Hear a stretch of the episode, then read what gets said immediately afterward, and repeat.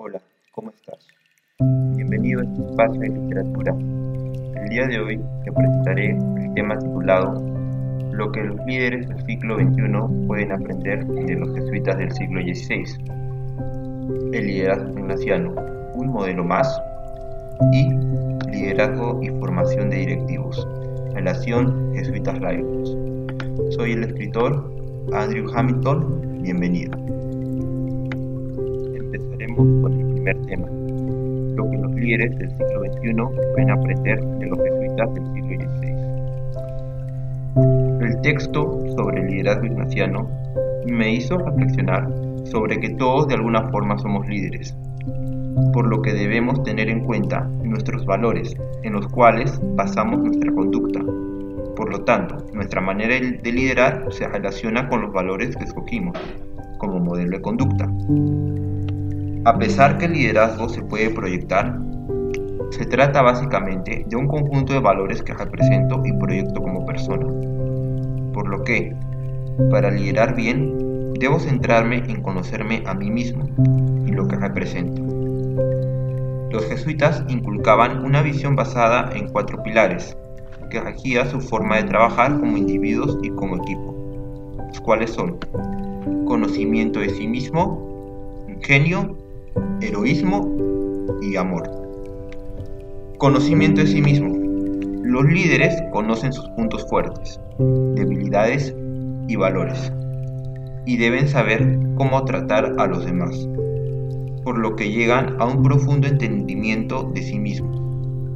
Al respecto, se hace mención que los jesuitas participaban de ejercicios espirituales, en los que reflexionaban sobre sus puntos fuertes, debilidades, valores personales y su perspectiva de mundo, lo que los ayudaba como una especie de entrenamiento para el liderazgo. Ingenio, la capacidad de adaptarse con decisión a un mundo en constante cambio, lo que hoy en día es muy importante debido a los cambios que está experimentando nuestra sociedad. Heroísmo, eran motivados por lograr una verdadera superación y el logro de metas individuales colectivas.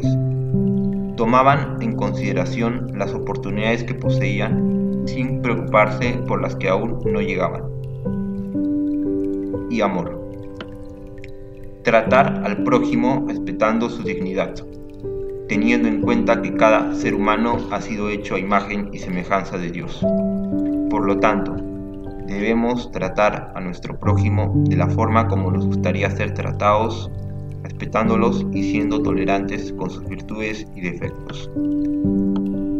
En mi opinión, considero que es muy importante tratar de lograr estos cuatro pilares que nos permitirán ser buenos líderes como lo fueron los jesuitas, logrando destacar con sus obras en bien del prójimo, inculcando valores inspirándose en la vida de Jesús. Ahora abarcaré el segundo tema, el liderazgo ignaciano, un modelo más.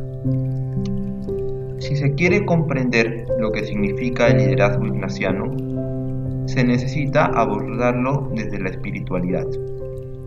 Los ejercicios espirituales son la fuente de la espiritualidad ignaciana se constituye en un paradigma que ayuda al que la vive a percibir, pensar, juzgar, elegir y actuar en favor de los derechos de los demás, especialmente de los más necesitados, según el modo de proceder de Jesús.